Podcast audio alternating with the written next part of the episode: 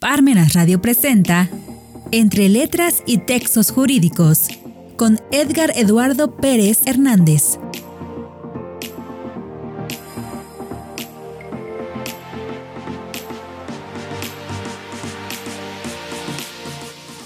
Bienvenidos y bienvenidas sean todos y todas a este su programa Entre Letras y Textos Jurídicos.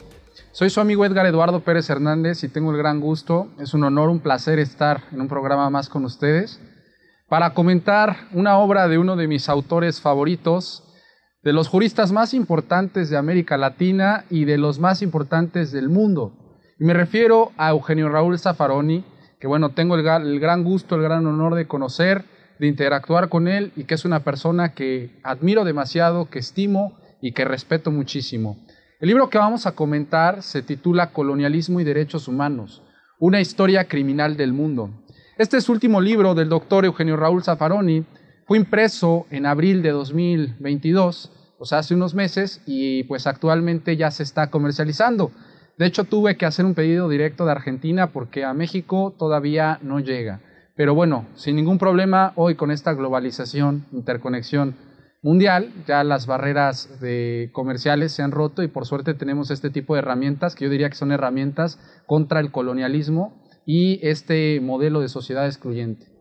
Precisamente esta, esta obra que es magnífica, tiene una, una, portada que, bueno, esto es atípico que comience por esta parte, pero debo de recalcarlo. La portada está interesante porque es una imagen que, bueno, como tienen atrás de mí, este, es una pintura donde, bueno, están plasmadas diversas culturas, indígenas, eh, negreras y de distinto, eh, pues digamos, altitudes que han compartido una situación muy particular.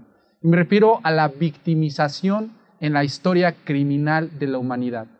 Estos dos conceptos que acabo de ocupar vienen en este libro un patrimonio cultural criminal de la humanidad, nos dice Zaffaroni.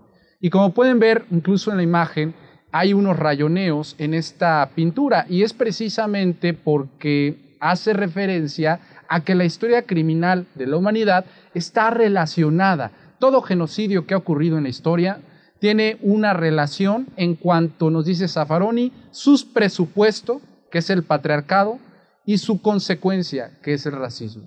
Así nació el colonialismo y lo nace precisamente, nos dice Zaffaroni, y entrando ya en el análisis de la obra, con el descubrimiento del mundo. ¿Qué quiere decir el descubrimiento del mundo? No del planeta Tierra, sino de las personas que eh, vivían, que tenían cosmovisiones, culturas al otro lado del charco, por decirlo de alguna manera. Es decir, vienen los europeos por esas misiones para descubrir las Indias y llegan a América, América Latina, entonces, en este continente descubren que existen personas y estas personas, eh, digamos, también descubren que existen esas otras personas. Por lo tanto, se crea el mundo. Y en ese intercambio de culturas y cosmovisiones, pues sabemos que se impuso una sola. Y esta imposición podemos denominar el colonialismo originario. Zaffaroni nos dice que es muy importante no confundir la conquista con el colonialismo. Porque el colonialismo, como lo podemos nosotros conceptualizar en el clásico norteamericano, que son las colonias que llegan de Inglaterra a establecerse, que vinieron en barcos en el Mayflower, de los peregrinos, bueno, aquí no es lo mismo. Pero las estructuras, nos dice Zaffaroni, en las cuales se impone una sola cosmovisión y una sola visión del mundo, que es la visión eurocéntrica, hace que se establezca un colonialismo, es decir, una subordinación de las culturas originarias de América Latina hacia las culturas que, digamos, se eh, denominan, se posicionan como superiores en esta cultura. De hecho, eh, relacionando un poquito, hay un libro que se llama La Palabra de los Muertos, eh, Conferencias de Criminología Cautelar, escrita también por Zaffaroni, en la cual nos dice que precisamente la eh, animadversión y violencia entre culturas nace por un tema que es, digamos, una situación zoológica. Esto es, las personas se crean la cultura para excluir. ¿Por qué? Porque nosotros como seres humanos nacemos desde este punto de vista zoológico, nacemos a partir, digamos, de una prematura desarrollo Incluso hay nada más que observar que los humanos nos desarrollamos como a etapa de edad fetal hasta los dos años. Es decir, crecemos hasta los dos años de forma eh, pues vertiginosa. Esto es cada mes, si observamos a los bebés, van creciendo de manera muy rápida y eso provoca que tengan un choque con el mundo ya establecido y tengan que incorporar, introyectar las cosmovisiones, las culturas, los idiomas, los saberes y eh, digamos su interacción con el mundo. Por lo tanto, eso va provocando la instauración de la cultura que sirve para excluir, para diferenciar a los demás. Y ahora esto cuando se ocupa en el colonialismo fungió como una manera de poder excluir a estas culturas. Pero ¿cuál es el presupuesto? Nos dice Zaffaroni, el patriarcado. Decía hace un momento, ¿por qué el patriarcado? Porque las sociedades que son ibéricas, que fueron los que llegaron primero a América Latina, tenían una estructura guerrera, es decir, jerarquizada y verticalizada. Eh, era un ejército forme, nos dice Zaffaroni. Este ejército forme tenían pequeños sargentos, unidades de sargentos, pequeñas unidades de sargentos, en la cual se encargaban de vigilar y controlar a sus familias, a sus mujeres o a sus, a sus hijos. Es decir, y, con eso el Estado podría pues eh, encomendar ese control punitivo a los padres, a la, figura masculina entonces, esa manera de controlar a sus poblaciones se trajo a, América Latina con la llegada de los ibéricos y se traspoló esta jerarquización y verticalización social sobre la base del presupuesto del patriarcado.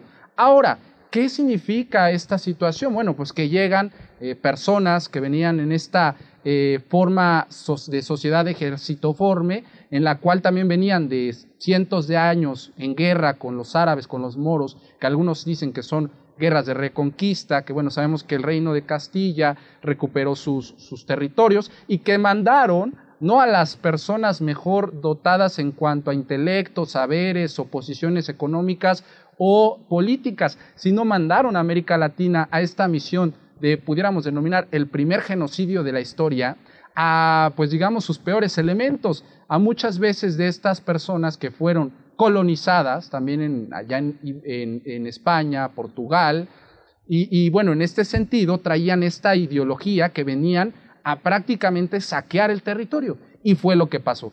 Se inaugura la historia criminal de la humanidad. Comienza el saqueo, se llevan el oro, y bueno, estas estructuras verticalizadas hacen que cuando lleven lo que saquearon de América Latina a la vieja Europa, lo que sucede es que su verticalización y su jerarquización social provocó su propia destrucción. Una estructura vertical no puede sostenerse mucho sobre esa base verticalizadora. Entonces se pierde el poder hegemónico y se empiezan a ir a las potencias centrales de Europa. Estas potencias centrales de Europa absorben estas materias primas y se inaugura el capitalismo. Este capitalismo mercantilista que, bueno, fue desarrollado, eh, eh, digamos, eh, en un privilegio mayor por los países de Inglaterra, Alemania, Bélgica, Italia, eh, Francia, eh, eh, bueno, en este caso los holandeses también, y que bueno, ellos fueron utilizando el capital que bueno, les debía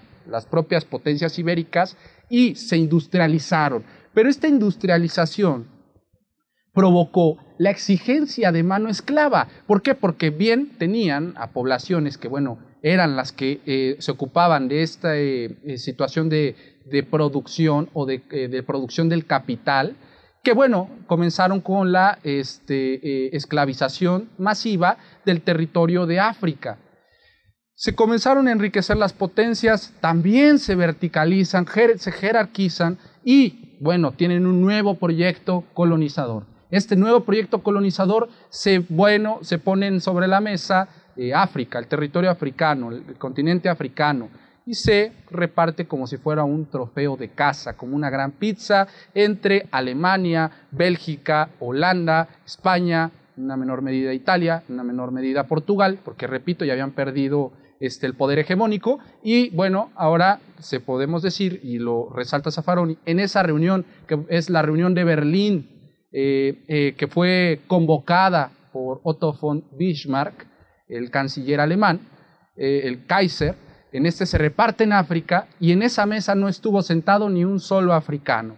Entonces se repartieron su territorio sin someter a discusión, a participación a ningún africano y pues obviamente eso se basó a partir de su supuesta inferioridad, porque ni siquiera desde estos puntos de vista del eurocentrismo se consideraba a los africanos como personas. Lo mismo pasaba en nuestra América Latina. De hecho, y como nos dice Zaffaroni, trajeron la idea de, eh, comienzan con la idea de los primeros debates sobre los derechos humanos entre Ginés de Sepúlveda, que eh, legitimaba la guerra justa cuando se trataba de la respuesta ante una agresión, cuando era precisamente cuando se tenía un derecho natural, que claramente el derecho natural era políticamente establecido, es decir, el poder político establecía qué derecho natural era el que se debía proteger y por lo tanto la guerra era justa. Por otro lado tenemos a el debate que tuvo con eh, eh, de las casas, que de las casas decía que los originarios de nuestra América Latina tenían eh, derechos, porque eran personas y que tenía que devolverse las propiedades, tenía que respetarse sus mujeres y también sus templos, porque no podían ser bajo la idea de un Dios benevolente, de paz y de amor, saqueados en ese sentido. Y por lo tanto, al darles el carácter o la categoría de personas, los integraba a la protección jurídica en estos derechos que pudiéramos decir los primeros derechos humanos. Aquí quisiera eh, hacer un énfasis. Zaffaroni dice que la historia de los derechos humanos la podemos encontrar en tres eh, sentidos. La historia corta, la historia ideológica y la historia larga de los derechos humanos. La historia corta es aquella que nos dice que los derechos humanos nacen a partir de la Declaración Universal de los Derechos Humanos, 1948, propulsado por eh, los crímenes de la Segunda Guerra Mundial y que obliga a que se tomen en cuenta estos eh, derechos que, bueno, son titulares todas las personas, independientemente de raza, sexo, religión o cualquier otra característica cultural, ideológica, y que a partir de esa titularidad universal existen también ciertas garantías en tribunales, bueno, regionales o en este sentido, que bueno, son aquellos que se encuentran competencia para sancionar las violaciones estatales de derechos humanos. Ahora, la historia ideológica de los derechos humanos es aquella que nace de la racionalización de, de esos mitos, diríamos, de esas categorías que nos dijeron que vienen del iluminismo, por ejemplo, en la cual se proyectaba en la Revolución Francesa, por ejemplo, los conceptos de igualdad, fraternidad y, bueno, en este sentido, pues se luchaba porque se reconocieran ciertos derechos civiles y políticos. La realidad es que eran derechos para hombres y derechos para europeos, porque tanto las mujeres como los grupos vulnerables, originarios o de otras partes que no fueran Europa, no entraban en estos conceptos o en esta historia ideológica de los derechos humanos.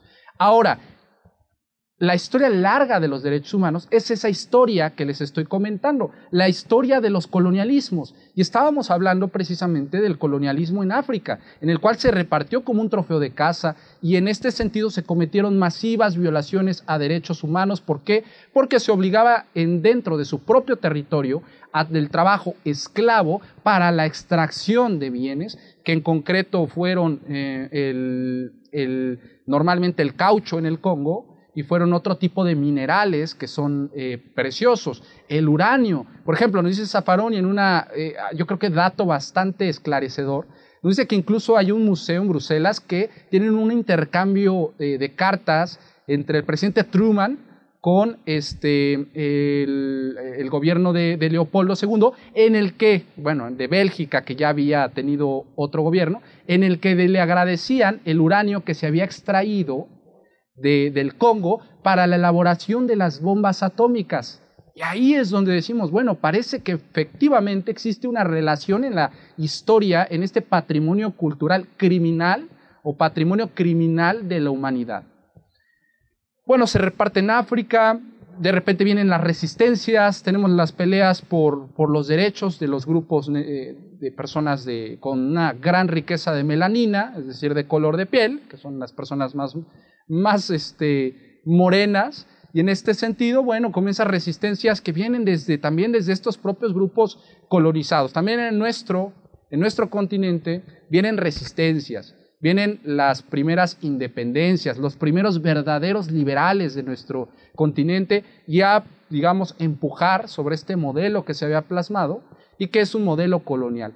Esto lo dice Zaffaroni, en América Latina teníamos el colonialismo originario. La segunda etapa, cuando fue la repartición de África, este desmembramiento, bueno, pudiéramos denominarlo que es una fase del neocolonialismo, este neocolonialismo que comienza a fraguarse en esta parte y que, bueno, en nuestra América Latina también existió un neocolonialismo, que sabemos que fue la, eh, el neocolonialismo de nuestras oligarquías criollas.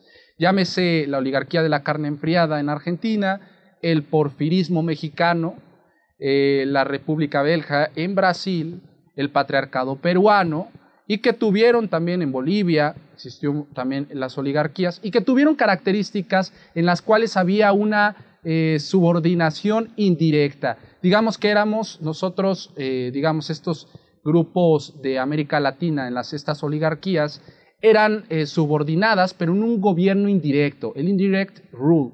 Nos dice Zaffaroni que no había una decisión directa sobre estas potencias, pero la propia subordinación de estas oligarquías que se sentían pertenecientes más hacia esta idea del europeo que es el civilizado, entonces se subordinaban económica, políticamente y bueno, también eh, establecían sus propias economías a fin de eh, propiciar la, em, digamos, producción eh, y exportación de estas materias a Europa nosotros eh, nos ocupábamos de esa manera y que pues obviamente en Europa fluía el capital. Claramente que este, en Europa se establecían fuertes cargas impositivas a la entrada de mercancías o de bienes que ya habían sido manufacturados de nuestra América Latina.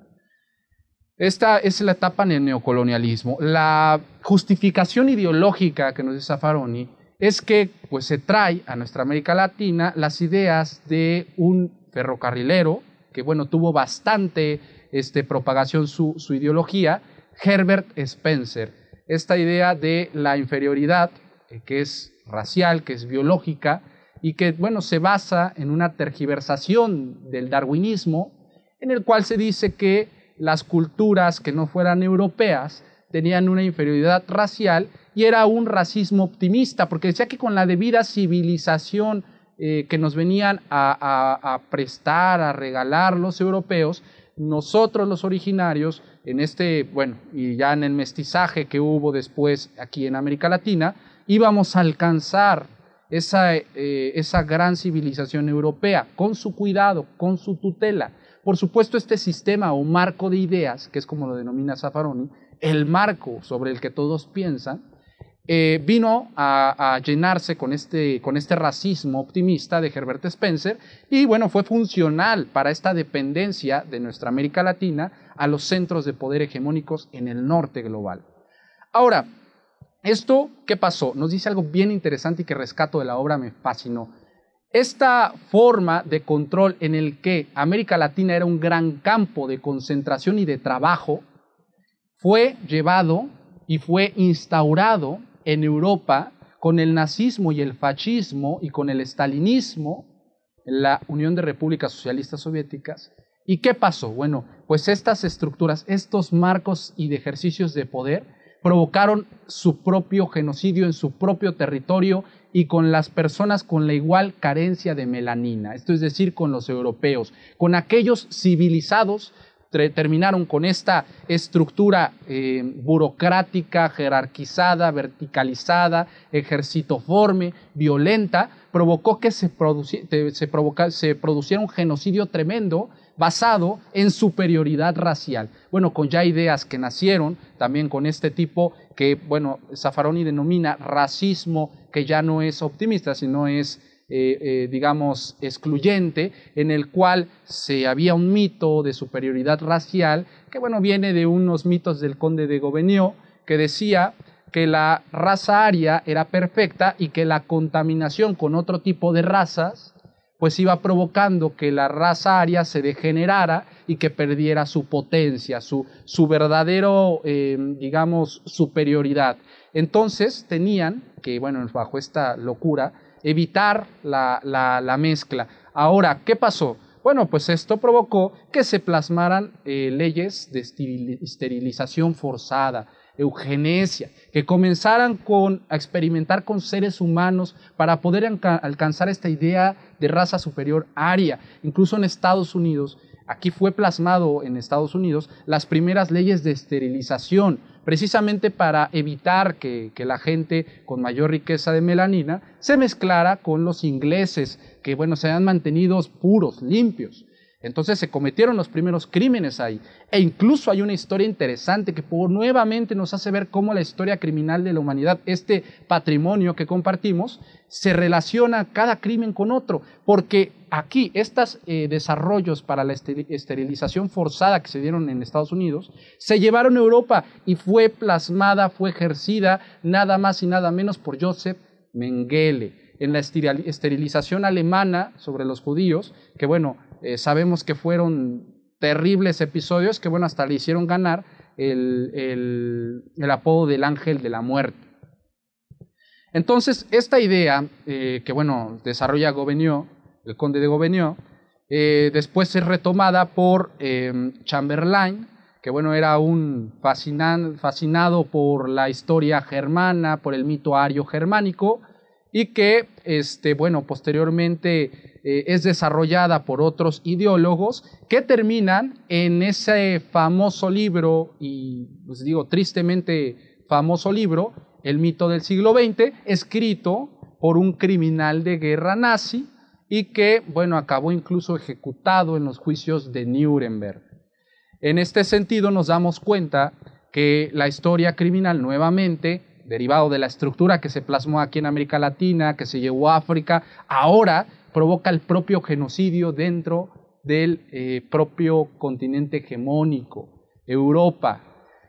Estos genocidios provocan el movimiento hacia la lucha por los derechos humanos. Cuando sucede con las personas que son igual carentes de melanina, ahora sí, se sientan preocupados y con terrible miedo a discutir sobre los derechos humanos y bueno, se inaugura con las declaraciones sobre derechos y con algunos tribunales internacionales que, bueno, sancionan las violaciones de los estados de los derechos humanos. Existe una titularidad universal que, por lo menos en vigencia, ahí está, pero existe una grave, una grave abandono de la idea de eficacia de los derechos humanos. No hay una verdadera eficacia de los derechos humanos y bueno, ahora en esta nueva historia que se narra, y que ahora nos va a llevar al neocolonialismo que pudiéramos denominar en su fase superior. Esta nueva historia que también forma parte del patrimonio criminal cultural de la humanidad sucedió en América Latina, pero también en Argelia, en Persia, Indochina. ¿Qué pasó? Bueno, pues eh, la, eh, eh, Francia concretamente, con su, pues digamos, debilidad, su orgullo trastocado por una triste triste participación en la Segunda Guerra Mundial con su dictadura de Vichy, que bueno, se ven a la idea de imaginar, de lucubrar una tercera guerra mundial. Esta tercera guerra mundial es en contra del fantasma marxista, el fantasma rojo, y en esa expansión del comunismo por el mundo. Entonces, ideólogos franceses comienzan a elaborar la teoría de la guerra sucia esto es, como el terrorismo no tiene parámetros éticos para pelear, pues entonces los ejércitos de los estados tampoco pueden tener parámetros éticos en contra de sus enemigos. Es la teoría del particiano, según este Carl Schmitt, este eh, teórico nazi que después fue muy bien acogido por el franquismo y se ocupó de justificar ideológicamente, pero de forma terrible, eh, y como dice Zaffaroni, no toda este, construcción no contradictoria de ideas, no por ello no es un, este, pues digamos, una locura muy bien sistematizada. Y ante esto, esta ideología de la seguridad nacional se trae a nuestra América Latina.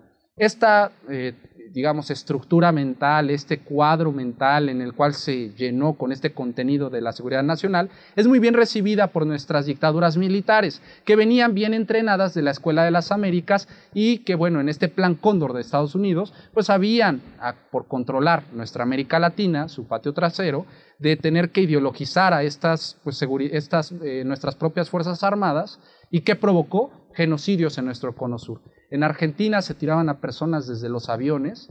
Eh, cuando se estaba celebrando los mundiales de, fútbol en Argentina, se estaban ejecutando atrás a personas, a personas estudiantes, jóvenes, se cometió un robo masivo de niños y niñas que bueno, hasta la fecha todavía no encuentran a sus padres. Eso sucedió en Chile, eso sucedió en Argentina, en Uruguay, y que en el Perú, y que incluso, bueno, tuvo y sigue teniendo eh, sus consecuencias bien materializadas hoy. Y también hubo resistencias. Y estas resistencias, nos dice Zaffaroni, fueron las madres de Plaza de Mayo, que bueno, fueron aquellos grupos sociales de mujeres que se organizaron, que se ligaron, como dice Zaffaroni, esta obligación de religarnos, de tener fraternidad, un espíritu del sur. En este espíritu del sur que bien encabezaron estas mujeres, pues fueron las que se ocuparon de encontrar a estos niños que, bueno, seguían sin saber quiénes eran sus, sus padres, después fueron las, eh, digamos, estas resistencias que hubieron eh, y que lucharon también en otro tipo de, países, como fue en Uruguay, que también, digamos, provocaron sentencias que incluso hoy la Corte Interamericana de Derechos Humanos toma como parámetros. Aquí se inauguró ese nunca más, ese nunca más mundial y que verdaderamente fue nuestra contribución a esa lucha que pudiéramos decir contrahegemónica ante este ejercicio criminal de poder. Entonces este marco ideológico, pues digamos, como podemos ver nuevamente, se, se, importa a nuestra América Latina sin que sea pues depurado y que sin que sea en este caso totalmente rechazado, porque bueno, los saberes se importan sin ni siquiera pues eh, poder reparar sobre las posibles consecuencias que puedan tener, y bueno, acabaron en este genocidio. Actualmente nos encontramos en una etapa que pudiéramos eh, denominarlo, según el doctor Eugenio Raúl Zaffaroni, como eh, tardocolonialismo o colonialismo tardío. Nos encontramos en una nueva etapa de poder en el cual no podemos localizarlo en un solo continente ni en un solo país, sino que, derivado de la globalización, este poder es económico, porque no ocupa un territorio y está depositado en el modelo financiero que se inaugura con el consenso de Washington, en el que se, bueno, acuerdan diversas medidas políticas para disminuir el papel del Estado, por un lado, y por el otro, asegurar la plena libertad de mercado, la plena libertad de flujo de capital. Ahora, ¿Qué es lo que pasó? ¿Qué cambió en esta visión economicista? Lo que cambió fue que ya no se importa o se exportan materias o bienes, eh, sino que ahora lo que se estamos hablando de este totalitarismo financiero es que precisamente son eh, ficción, es ficción, son números que ni siquiera tienen sustento en numerario, porque nos dice que Zaffaroni que solamente un pequeñísimo porcentaje está en los bancos como efectivo, lo demás se mueve con entre las bolsas, la pura especulación financiera. El patrón oro se elimina. Por lo tanto, ahora este poder, que no tiene ningún interés por el respeto de los derechos humanos, ocupa el propio discurso de los derechos humanos para legitimar sus propias violaciones. Es decir, si los grupos o estados, los estados, son, son ah, ejercen políticas que violan los derechos humanos, según este poder, se habilita la posibilidad de violar estos derechos humanos de las propias poblaciones que de por sí se las están violando para abanderarse, para poder depurar sus culpas y poder este, incluso excluir sus responsabilidades. Esto provoca, nos dice Zaffaroni, un espacio donde existe una arbitrariedad pura, donde no hay control, donde es un espacio de, criminal en el que incluso los grupos de, de, digamos, criminales, que podríamos decir la criminalidad organizada, pues mueven y lavan su dinero. Es la terciarización, nos dice Zaffaroni, de eh, este capitalismo financiero. Porque al final el dinero se lava en países como Estados Unidos, pero pues nadie puede tocar a Estados Unidos, sino que realmente no se deja lavar ni un solo peso en las partes o dólares o euros, en las partes eh, de abajo de Estados Unidos, es decir, en nuestra América Latina. Entonces existe un monopolio. Por otra parte, nos dice Zaffaroni, además este capital financiero se vale de, la, de una sola creación de realidad. Es decir, esta sola creación de realidad se hace por los medios masivos de comunicación. Estos medios masivos de comunicación se encargan de decirnos qué es lo real, qué debe preocuparnos, qué debe de darnos miedo y por lo tanto de legitimar mayor represión estatal. El abandono a, que se, cumpla con el desarrollo progresivo de nuestras eh, personas y con ello poder también legitimar en consecuencia una mayor represión, porque indudablemente existe con estas medidas, eh, pues digamos, eh, unas sociedades caóticas. Y bueno, la única forma de controlar estas sociedades caóticas es con mayor represión. Esto también no está carente de ideología, solamente que estamos en el peor momento de ideología, con una decadencia tremenda de pensamiento, porque ahora se trata de justificar con la idea de un homo economicus, un hombre que se hace, y bueno, eh, es un ser humano que se hace a sí mismo, crea sus propias oportunidades, y aquellos que no puedan crear esas oportunidades de acumulación de riqueza exorbitada, son porque son, digamos, menos inteligentes, menos capaces y bueno, deben de ser bajo ese cadáver resucitado de Herbert Spencer, eliminadas en este sistema de poder. Y en este sentido, lo que va provocando es que, bueno, obviamente se vaya haciendo una concentración cada vez mayor y que nunca se derrame esa riqueza, esa supuesta riqueza que nos dicen los ideólogos de, esta, de este neoliberalismo que ocupan la palabra neoliberal para encubrirse, porque realmente es su proyecto totalitario financiero, y lo que va provocando es que nunca se derrame la riqueza. En esta gran copa cada vez se va haciendo más grande y nunca va a provocar el gran derrame prometido en este mito del totalitarismo financiero. ¿Y por qué? Porque Zaffaroni nos dice, este capitalismo es centrípeto, no es centrífugo. Entonces, eh, lo que va provocando es que nunca exista derrame. Ahora, lo que sí nos dice Zaffaroni como una opción en este sentido es que eh, tengamos que religar, religarnos con el espíritu del sur, poder reivindicar nuestras culturas. Y no es un proyecto utópico, sino que la realidad es que aquellos eh, ideales que han sostenido todas nuestras resistencias en nuestro continente han enseñado que es posible la resistencia al colonialismo y que si tomamos en cuenta que estamos viviendo un colonialismo tardío, podremos también reestructurar proyectos de contrarresistencia. Y para ello tenemos que tomar los aprendizajes de nuestra cultura, llenas de racionalidad, la Pachamama, el respeto hacia la casa común, como dice el Papa Francisco, ese reconocimiento de la naturaleza con dignidad, que tiene su propia dignidad y que, bueno, esto no se sostiene porque precisamente aquí ya no va a haber otra oportunidad de aprender y de tomarnos nuevamente la preocupación de sentarnos a debatir en esta Organización de las Naciones Unidas cómo, qué promulgar, qué acuerdos llegar para evitar violaciones masivas de los derechos humanos. Hoy nos estamos jugando nuestra propia existencia porque después no va a existir otro planeta, estamos muy lejos de poder conquistar otros planetas y estoy seguro, y Zaffaroni lo, hace notar, eh, que bueno, aquí no estamos jugando el suicidio eh, de la humanidad por la destrucción de las condiciones de habitabilidad humanas en nuestro planeta y bueno, que necesitamos replantear este sistema que no se sostiene porque es un sistema totalitario financiero y depredador. Les agradezco mucho que me hayan acompañado en este programa Entre Letras y Textos Jurídicos. Este es el libro Colonialismo y Derechos Humanos, una historia criminal de la humanidad, de Eugenio Raúl Zaffaroni. Muchísimas gracias por acompañarme.